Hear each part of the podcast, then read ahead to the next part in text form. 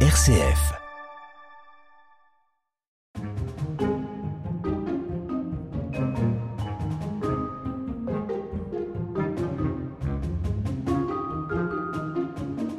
Père de Leclaster était tanneur corroyeur, puis marchand tanneur.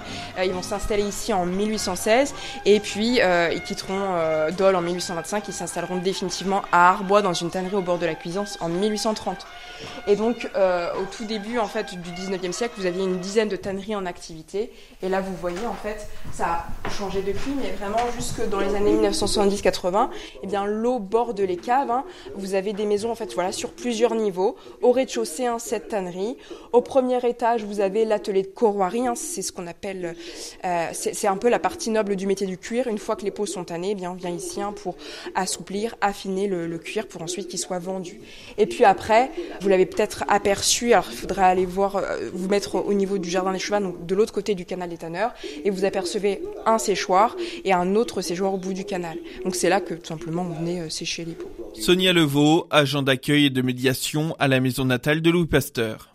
Ici, vous avez un reportage en fait de, de l'INA hein, euh, où on entend notamment euh, Jacques Duhamel parler, le maire de Dole, hein, euh, qui a été aussi ministre des Affaires culturelles. En fait, le quartier va être réaménagé à partir de 1971 à l'initiative de, Jacques Duhamel. Dole va devenir le second secteur sauvegardé et tout simplement, on dit qu'en 1971, notamment, le canal Tanner, c'est vraiment un égout à ciel ouvert. Et en fait, ils voient en ce quartier quelque chose d'esthétique, d'harmonieux et il y a vraiment voilà ce quartier va, vraiment changer. Euh, déjà, une des premières choses, vous aviez la Société des Grands Moulins. Donc là, on aperçoit hein, les bâtiments. En fait, ils produisaient tout simplement de la farine. Cette société va fermer en 1973. Donc les bâtiments, en fait, vont être démolis. Donc là, vous voyez, en fait, tout simplement l'avant et après que euh, tous ces bâtiments, euh, vont, disparaître. En fait, tout ici, c'était vraiment les bâtiments de travail, mais aussi, en fait, tous ces artisans habitaient la rue Pasteur. Donc peu à peu, voilà, vous avez vraiment un réaménagement. Je ne sais pas si vous êtes promené au niveau du, de la place du Prélot. Quand vous longerez le canal, vous arrivez au moulin des tanneurs. Là, vous avez une grande place. Il faut se dire que jusqu'en 1913, vous aviez des grands silos à grains. Vous voyez, il y a une passerelle en fait qui vous permet en fait d'aller au quai de, l'art. Eh bien, ça, ça existe depuis 1983, euh, si je me trompe pas. Donc vraiment, à cette époque-là, le canal du Rhône-Rhin en fait sert surtout en fait aux péniches qui euh, viennent tout simplement récupérer les marchandises et puis euh, pour, enfin, qui amarrent, on va dire, et qui pour ensuite pour pour aller vendre la farine à différents endroits, Belfort, Montbéliard. Donc vraiment, c'était un quartier euh, artisanal qui va devenir peu à peu en fait touristique. Donc là, pareil, on a essayé de représenter en fait des avant et des après pour vous montrer un petit peu le changement, tout simplement, parce que on a du mal à se rendre compte que euh, jusque dans les années 1970, notamment le quartier des Tanneurs, c'était un quartier qui est aussi euh, mal famé. Vous pourrez écouter tout à l'heure les témoignages. On a interrogé des habitants et des amis de la rue Pasteur. En fait, bah, il y avait beaucoup de pillages, beaucoup de, de, de logements vont être à l'abandon, et peu à peu aussi, en fait, la ville va racheter ces logements et les vendre à des propriétaires qui vont s'engager en fait à restaurer euh, les façades, les toiles, euh, les toits pardon. Et euh, vous avez notamment des architectes des bâtiments de France qui vont se présenter à eux et donc, vraiment voilà un quartier qui va véritablement changer. Peu à peu vous avez aussi hein, bah, cette construction de la promenade, le curage du canal, aussi aussi un travail au niveau des canalisations. Donc ce quartier on va dire plutôt va devenir euh, la petite Venise du Jura notamment. Le canal reprend le tracé de l'ancien fossé des fortifications de Dole. Il longeait le quartier artisanal. C'est que ce quartier des tanneurs, d'où son nom d'ailleurs, était bordé des maisons occupées par la, la, corporation des tanneurs qui utilisait ces eaux pour le lavage des peaux. Par la suite, on a utilisé la chute d'eau qu'il termine pour des besoins industriels et il était exploité par la Société des Grands Moulins qui depuis a cessé son activité à cet endroit. Quel est l'état actuel du canal? Euh, Actuellement, il est très envasé et je crois qu'il n'est pas exagéré de prétendre qu'il constitue à l'heure actuelle un véritable ciel ouvert. Le quartier des Tanneurs s'est débarrassé de sa mauvaise réputation pour devenir l'un des plus touristiques de la cité jurassienne. En attestent les nombreux clients installés à la terrasse d'un café. Et ceux et celles qui recherchent un peu de fraîcheur dans l'ombre des dernières fortifications au bord du canal du Rhône-Rhin.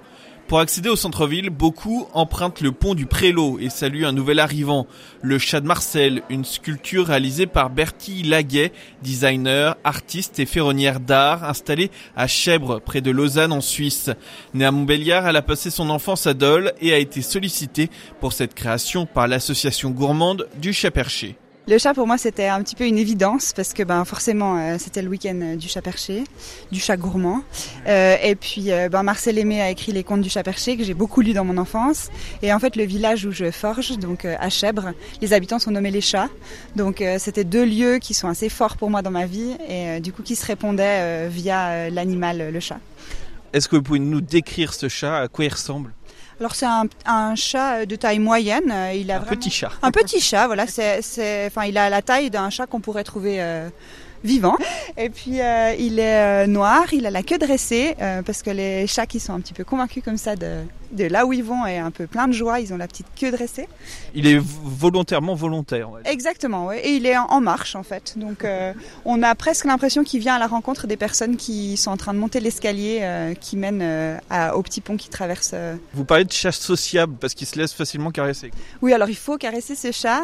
Il est vraiment super, sympa. Ça porte chance absolument et surtout ça réconforte. Il y a des études qui ont montré que caresser la fourrure de chat, ça rend moins malheureux. Donc il faut y aller. Justement, parlons un petit peu de l'endroit où il est installé. C'est vous qui avez choisi ce, ce lieu vous avez soumis l'idée? Vous pensiez que votre chat serait bien à sa place ici?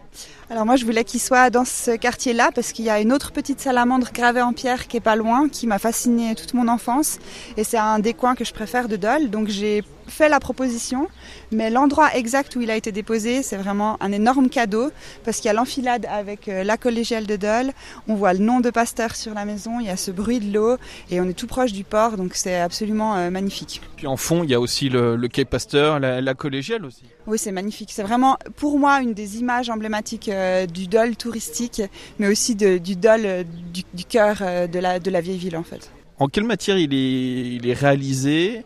Combien de temps il vous a fallu pour le réaliser? Alors il est fait en acier euh, qui est patiné et qui est protégé contre la rouille. Pour le temps, euh, je crache. Il est, il est bien accroché, j'imagine. Il est bien accroché. Euh, franchement, laissez-le là, il est super ici. Je crois qu'il est très heureux là. Faut pas le bouger.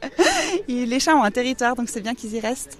Et autrement, pour le, la quantité de, d'heures de travail, j'ai pas compté parce que c'était, j'avais une semaine pour réaliser ce chat. J'y ai travaillé jour et partie Et de la nuit. nuit. Euh, avec Une semaine seulement? Une semaine seulement avec beaucoup d'heures par jour. C'est étonnant. Pourquoi il vous, c'est, c'est l'acheteur, on va dire, qui vous a imposé ce rythme? Non, en fait, on a énormément de travail à la forge. Du coup, euh, pour répondre à la demande euh, dans des créneaux qui étaient euh, un peu moins qu'une année ou deux ans, ce que sont mes, mes temps de délai habituels, euh, j'ai dû un petit peu glisser ça entre plusieurs projets parce que ça me tenait vraiment à cœur de faire ça. Donc, je me suis imposé ce rythme moi-même. Et alors, ça fait quoi de travailler justement à ce rythme-là? C'est, c'est, c'est prenant, c'est, c'est stressant. C'est... C'est enivrant, je crois, parce qu'on a cette espèce d'adrénaline de vivre avec son œuvre en même temps que ça se crée. Et il y a aussi cette, euh, cette un petit peu tension de, de prise de décision qu'on doit faire rapidement et être sûr que c'est juste au niveau de la forme. Et euh, du coup, il y, a des, il y a des moments voilà, de micro-pause où on doit prendre des décisions et puis, euh, et puis y aller. Quoi. Et c'est vraiment très jouissif. Radio Guidage, la balade de l'été. Yap de Bord est néerlandais. Il a eu un véritable coup de cœur pour la ville de Dole et en particulier pour la rue Pasteur, située à proximité de la maison natale du savant jurassien. Ce bourlingueur, qui a beaucoup voyagé pour son travail, a accepté de témoigner auprès de l'équipe de recherche du musée. J'ai acheté mon appartement en 2006. Euh, Pendant les deux années de rénovation, j'ai loué un autre appartement euh, euh, situé rue de Vieille Boucherie. Depuis 2004, je voyageais entre l'Allemagne, la France, les Pays-Bas et le Kazakhstan où j'ai un, appartement. Et en principe, en, en 2008, j'ai fait venir mes affaires des Pays-Bas à Dole, euh, rue Pasteur. D'abord, j'ai pensé à acheter de l'immobilier à Dijon et pendant les portes ouvertes de la gare SNCF à Dijon, euh, l'une des employées m'a demandé si je voulais visiter ou voir euh, un TGV. Ce qui m'importait, c'était de connaître surtout les correspondances entre Dijon et Charles de Gaulle. Je prenais régulièrement l'avion depuis Paris à Astana, qui est la capitale du Kazakhstan. Ensuite, elle m'a posé la, question suivante, pourquoi Dijon et pourquoi pas Dole? Et puis je lui ai répondu que je ne connaissais pas Dole. Elle m'a conseillé de m'y rendre en indiquant à mon GPS avenue du Lard. Un jeudi soir, vers 18 heures, j'ai garé ma voiture avenue du Lard et là derrière moi, il y avait le stade d'athlétisme. Je suis un ancien athlète 800-1500 mètres. Et puis euh, j'étais charmé de ce beau stade. Bien sûr, devant moi, euh, cette ville m'a beaucoup plu, son aspect bien particulier. Vrai dire, je me suis amouraché de la ville de Dole. J'ai toujours beaucoup aimé les villes avec une histoire, euh, comme on trouve par exemple en Italie, aux Pays-Bas. Je pense à la ville de, de Delft, à Groningen, où j'ai fait mes études universitaires. C'est euh, aussi une vieille ville avec beaucoup d'histoire, euh, avec une ancienne université qui a été fondée au XVIe siècle. Il y a toujours cet aspect historique qui me plaît, mais euh, pour moi, c'était plutôt une question pratique. C'était important d'avoir une bonne correspondance avec Charles de Gaulle, puis avec l'OCDE qui a son chef-lieu à Paris. Ce qui m'a plu, c'est le côté authentique de la rue Pasteur. Puis c'est un quartier plein d'histoire avec le canal de Tanner, l'accès à la grande fontaine et n'oublions pas les vieux bâtiments comme la médiathèque, la collégiale et le lycée euh, Charles Nodier. Quand je vivais aux Pays-Bas à l'âge d'11 ans, nous vivions à côté d'une librairie et à 11 ans, j'ai euh, lu pas mal de livres à propos de découvertes. Il y avait Fleming, il y avait Thomas Edison, il y avait aussi euh, Pasteur. Euh, ça m'a plu de savoir que le musée Pasteur était à 100 mètres de mon domicile. Et quand je me suis baladé rue de Besançon, qui est-ce que j'ai rencontré? Quelle est la première personne que j'ai accostée pour demander un renseignement? C'était monsieur Alain Marchal. Je ne savais pas qu'il était président du musée Pasteur à cette époque-là, et quand je me suis installé, il m'a invité, euh, j'ai notamment fait quelques présentations dans le musée Pasteur à propos de mes expériences euh, en Asie centrale. D'ailleurs, euh, j'ai fait la même chose pour les amis de, de la médiathèque et d'autres structures culturelles à Dole.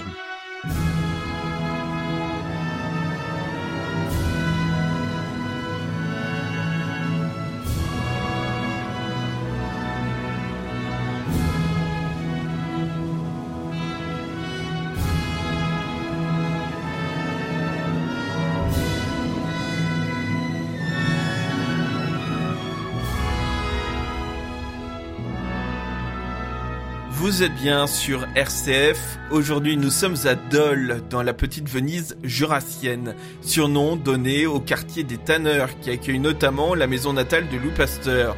Le scientifique jurassien, découvreur du vaccin contre la rage, est né le 27 décembre 1822 dans cette demeure, située au bord du canal des Tanneurs. Et en 1923, cette maison est devenue un musée à l'occasion de ce centenaire, une exposition temporaire retrace toute la démarche d'acquisition, de transformation et d'accueil du public de ce lieu. Elle présente également les festivités organisées en France et même à l'étranger à l'occasion des 100 ans de la naissance de Louis Pasteur. Les précisions de la directrice des maisons jurassiennes du savant, Sylvie Morel, jointe par téléphone. Cette exposition revient sur l'histoire euh, de la maison euh, natale de Louis Pasteur, euh, sur l'histoire de la constitution de ce musée, mais aussi sur l'histoire du, quartier et sur les évolutions conjointes qu'ont connues et le musée et ce quartier des tanneurs. Donc on, commence un petit peu avant 1923, puisque pour évoquer hein, cette naissance de musée, il faut revenir au quasiment au milieu du 19e siècle avec l'action du, bibliothécaire de la ville de l'époque, Joseph Palu, qui a eu l'idée de rendre hommage à Pasteur euh, qui venait euh, d'obtenir un prix scientifique et qui s'est dit qu'il était peut-être bon pour la ville de Dole de miser sur ce scientifique qui, semblait très prometteur. Et on peut dire qu'il a eu le, nez, il a eu du flair, hein, puisque Pasteur, après, a eu une carrière euh, complètement euh, folle et euh, il n'a pas eu à se reprocher d'avoir fait inaugurer une plaque sur la maison natale de Pasteur. En quoi c'est important pour votre structure de mettre en valeur ce centenaire? Alors c'est important pour notre structure de, valoriser euh, euh, cette, maison natale parce que c'est l'un des premiers musées qui est créé grâce à la volonté euh, populaire des Daulois et des Jurassiens. on n'est pas sur un musée qui a été créé du dessus hein, par une volonté étatique. On est vraiment sur la rencontre d'énergies de, qui ont rencontré les énergies de la famille de Pasteur et, toutes ces énergies voulaient rendre hommage à ce scientifique. Il est très rare hein, qu'il y ait des musées consacrés à des, scientifiques. On, on, a plus de musées consacrés à des, peintres ou à des compositeurs. Et, là, euh, ça nous semblait important de, montrer comment euh, cet élan avait pu euh, déboucher sur un musée qui a duré, hein, puisque cette maison natale, qui est certes modeste encore, hein, mais est toujours un, musée qui est suivi, qui est visité et qui, qui continue à intéresser les gens d'aujourd'hui.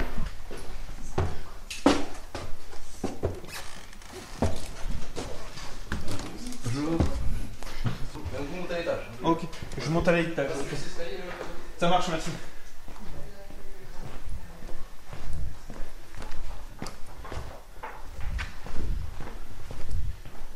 Nous montons maintenant à l'étage de la maison natale de Louis Pasteur Adol pour découvrir cette exposition temporaire. Pour nous guider, Sonia Levaux, agent d'accueil et de médiation depuis un an et demi. L'histoire du monument, elle est marquée par plusieurs moments fondateurs. Hein. Déjà, 1883, euh, le 14 juillet 1883, avec l'inauguration de la plaque commémorative sur la façade de la maison, que vous avez sans doute aperçu en arrivant.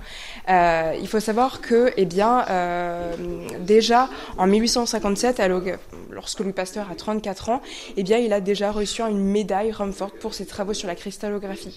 Et le bibliothécaire hein, de Doge, Jean-Joseph Palu, eh bien, a cette idée de poser des plaques commémoratives sur la façade des maisons. En fait, il reprend tout simplement le, projet en fait de la ville de, Grenoble. Il va approcher Louis Pasteur, mais finalement, ce projet verra vraiment le jour euh, en 1883. La ville de Dole reprend ce projet et euh, parce qu'à ce moment-là, il est auréolé par la vaccination contre le charbon des moutons. Donc le 14 juillet 1883, c'est un moment solennel où on va aller chercher Louis Pasteur à la gare. Il y a tout un cortège qui descend le long de la rue des Tanneurs. Il y a deux petites filles qui l'attendent sur le seuil de la porte et il prononce un discours célèbre que vous avez euh, notamment euh, sur une stèle hein, à la fin du musée que vous avez peut-être aperçu. Donc déjà, il marque cette maison de son empreinte. Mais la municipalité ne voulait pas en rester là et euh, elle veut acquérir la maison. Pour ça, il y a une souscription qui va être lancée. La maison va être acquise le 15 avril 1912. Vous avez ici un acte notarié qui nous a été transmis euh, par euh, les archives du Jura. Et vous avez euh, voilà, toutes les explications, en fait, tout simplement, des bâtiments. Et ici,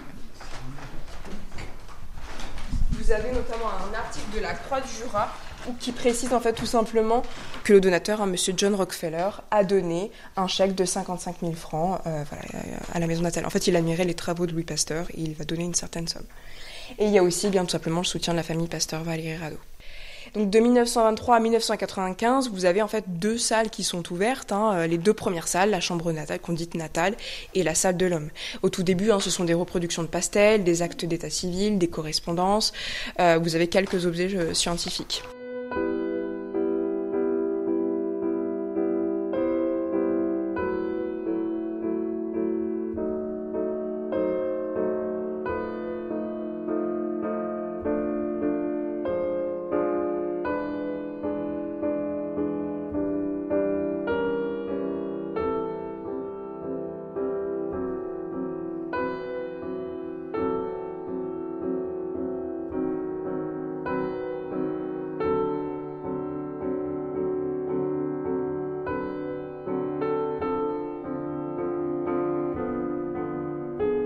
1923, c'est un contexte euh, d'après-guerre. Hein. La France a été meurtrie, hein. euh, le monde a été meurtri. Euh, vous êtes aussi en pleine crise de, grippe espagnole. Préparer en fait les fêtes du centenaire de Louis Pasteur, c'est aussi une manière de renouer un petit peu les, relations internationales. là, la, la, Lorraine est revenue dans le giron français, donc vraiment de renouer des relations internationales pacifistes. Donc notamment euh, par rapport au voyage présidentiel d'Alexandre Mirand, eh bien il va euh, parcourir en fait tout simplement les villes où Louis Pasteur est passé. Hein. Il est né, où il a grandi, où il a travaillé, où il a étudié. donc ici, vous avez toute une partie qui est consacrée en fait au voyage présenté à Dole. Donc il va se présenter en fait, la délégation va se présenter en fait tout simplement le, le 26 mai 1923. Euh, et ils arrivent en fait, euh, ils quittent Paris le 25 mai 1923 à 22h40 et ils arrivent le 26 mai 1923 à Dole à 8h50. Donc vous imaginez le voyage de nuit qu'ils ont dû passer. Hein. C'est pas le confort comme on peut connaître euh, aujourd'hui. Donc ils arrivent à 8h50 à la gare. Il y a, voilà, vous avez le cortège officiel hein, avec les voitures. Et puis peu à peu, en fait, eh bien, ils vont euh, aller euh, dans la rue Pasteur. Là, on arrive quasiment presque euh, à la maison. Vous voyez, en fait, les rues en fait sont décorées hein, de, de fleurs, de guirlandes, hein, de, de glycine qui était la fleur préférée du, du, du, chimiste. Et là, on aperçoit notamment, alors là, ce monsieur ici moustachu, eh bien, c'est le président de la République, Alexandre Mirand. Et toute la délégation, on connaît pas forcément des fois. C'est difficile de savoir euh, qui était qui. Là, on peut se douter que ça peut être le préfet par rapport à son uniforme. Donc vraiment, vous voyez que Dole s'est paré pour, euh, eh bien, pour l'enfant du, du, pays, tout simplement. Alain Marchal, membre de la Société des Amis de Pasteur, nous raconte ce centenaire de la naissance de Louis Pasteur, célébré à Dole. Le 26 mai 1923, le président de la République, Alexandre Millerand, inaugurait le musée de la maison natale de Pasteur à Dole. De grandes fêtes à Dole célébrait Pasteur, toute la ville était pavoisée et fleurie. De grandes guirlandes ornaient les façades des rues dauloises et plus particulièrement de la rue des Tanneurs, qui allait devenir très vite la rue Pasteur. Le musée n'occupait alors que le numéro 43 de cette rue, qui abritait encore une tannerie au sous-sol, qui allait cesser son activité à l'automne de la même année.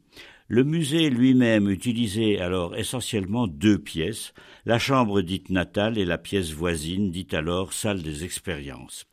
Lors de la visite du cortège présidentiel, d'anciens tanneurs présentaient leur métier et leurs gestes de corroyeurs. Si la maison a été classée monument historique, c'est par sa fonction de tannerie et non pas seulement à cause de sa raison historique liée à la naissance de Pasteur. Les collections présentées étaient alors relativement limitées. Les dons artistiques de Louis Pasteur adolescent étaient quand même déjà mentionnés, mais seulement par des reproductions en noir et blanc de ses portraits au pastel. Les travaux et grandes découvertes de Pasteur étaient rappelés en inscription sur les murs de la salle des expériences qui aujourd'hui présente l'homme Pasteur et la société, cinq de ces pastels et quelques objets personnels aujourd'hui, ainsi que des portraits comme le grand tableau commande officielle de l'État par Lafont, le dessin plus intimiste par Régamay et le plus tardif et posthume par Callot. La petite salle qui présente euh, les supports de la célébrité avec timbres, médailles, céramiques de Max Laudet, etc., était alors une petite salle de réunion. Les premiers administrateurs seront évoqués entre 1923 et 1927, membres de la commission municipale du musée.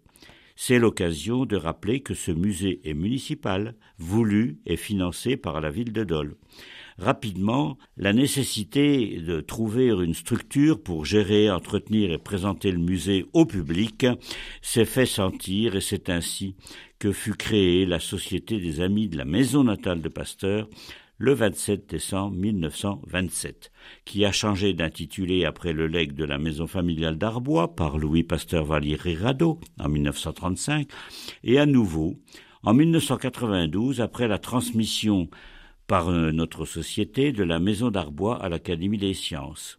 Aujourd'hui, c'est la Société des Amis de Pasteur qui est l'héritière de cette longue tradition. Radio Guidage, partez en balade sur RCF. Je reviens sur les éléments que vous présentez, les documents, les vidéos, euh, les archives de les archives. Ça vient d'où tout ça? Comment est-ce que vous avez travaillé pour tout collecter et tout présenter ici c'est un travail déjà de plusieurs mois, de près de huit mois.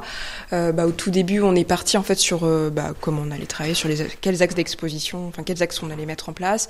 Et puis après, on a commencé à faire des recherches, bah, déjà euh, notamment euh, auprès des archives de Dole. Euh, on regardait un petit peu les fonds iconographiques qu'ils avaient.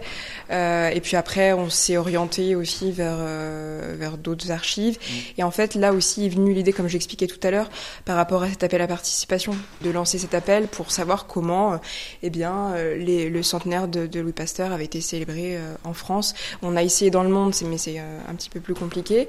Et puis à partir de ce moment-là, ben, en fait, on a envoyé bah, notre, on va dire, bah, notre, notre demande à toutes ces archives départementales. On a eu quand même beaucoup de réponses. vous avez notamment une liste qui est quand même détaillée à la fin. Et je vous disais tout à l'heure, bah, le Jura, le Doubs, les Deux-Sèvres, Paris, le sud de la France, la Normandie, Charbourg. voilà, vraiment un, et puis vraiment un enthousiasme et une belle collaboration avec les archives départementales, municipales. Il me semble qu'il y a quelques personnes de certaines des archives qui sont venues voir, sont voir ce que ça donnait. ou qui nous ont dit qu'ils allaient venir voir, donc sans doute qu'ils sont passés. Voilà. Ça fait plaisir en tout cas cette collaboration. Ils finissent le 31 mai à l'université de Strasbourg où notamment à Strasbourg, vous avez l'exposition internationale d'hygiène qui a lieu, où vous avez 1800 exposants euh, notamment. Et ça permet vraiment de euh, montrer un petit peu les progrès euh, scientifiques. C'est une exposition qui permet effectivement de renouer des relations nationales, parce que vous avez la Tchécoslovaquie, la Roumanie qui est présente à ce moment-là. Et puis, il y a aussi, pendant ces journées Pasteur, une journée qui est consacrée en fait au profit des laboratoires scientifiques. Elle a lieu le 27 mai 1923 euh, et aussi elle aura lieu également le, 10 juin 1923. Euh, Donc c'est une journée au profit des laboratoires scientifiques. Pourquoi? Parce que euh, c'est une manière en fait de participer en fait aux recherches, hein, que ces, ces, ressources développent les, les, les recherches. En fait, c'est une campagne de d'appel au fond. En fait. C'est une campagne d'appel au fond et tout simplement, en fait, les recettes sont issues de la vente des insignes que vous avez juste ici. En fait, il y a 10 artistes qui vont participer à la création des insignes. Euh, vous avez notamment eh bien, euh, le peintre Maurice Denis et là, vous apercevez, par exemple, sur une des insignes, euh, Pasteur au microscope avec une, une, femme avec son bébé. Vous avez aussi un, insigne avec voilà le, le, chien qui est mordu par la rage. Et donc, toutes ces insignes eh bien, sont vendues et les recettes, et eh ben, voilà, comme je vous dis, sont, sont issues de la vente des insignes. Souvent, on avait des jeunes filles qui accrochaient en fait ces insignes ben, au niveau de leur corset. et on invite également aussi hein, les communes eh bien, à donner des subventions. Là, vous avez notamment une souscription en faveur des laboratoires scientifiques, de la commune de Charmois, du territoire de Belfort. Alors j'imagine que vous avez eu pas mal de monde qui est venu découvrir cette exposition. Je pense notamment aux Dolois. Qu'est-ce qu'ils vous disent quand ils voient cette exposition? Eux qui connaissent le quartier, euh, eux qui voient ce qui commence à évoluer. Quelle est leur réaction Souvent, c'est ah j'ai connu euh, effectivement c'était comme ça. Souvent, ils nous parlent bah, de comment était le quartier, euh, par exemple en 1910, que c'est un quartier qui n'était pas très fréquentable. Euh, et oui, ils nous parlent souvent de. Il y a un côté un peu nostalgique. Ils sont contents de voir un petit peu ces avant après. De, de... oui oui c'est plutôt. Mais ils sont quand même contents aujourd'hui de ce qui est devenu le quartier, non? Oui oui oui oui ça c'est certain. L'exposition Le Musée Pasteur fête ses 100 ans est à découvrir jusqu'au 5 novembre. Son accès est compris dans le prix du billet d'entrée à la maison natale du célèbre scientifique, ouverte au public de 9h30 à 12h30 et de 14h à 18h. Pour tous les renseignements, rendez-vous sur le site internet terre de Louis Pasteur toutattaché.fr. Merci de nous avoir suivis à Dole, dans le Jura, du pont du Prélo au quartier des Tanneurs. Bonne fin de journée à toutes et à tous.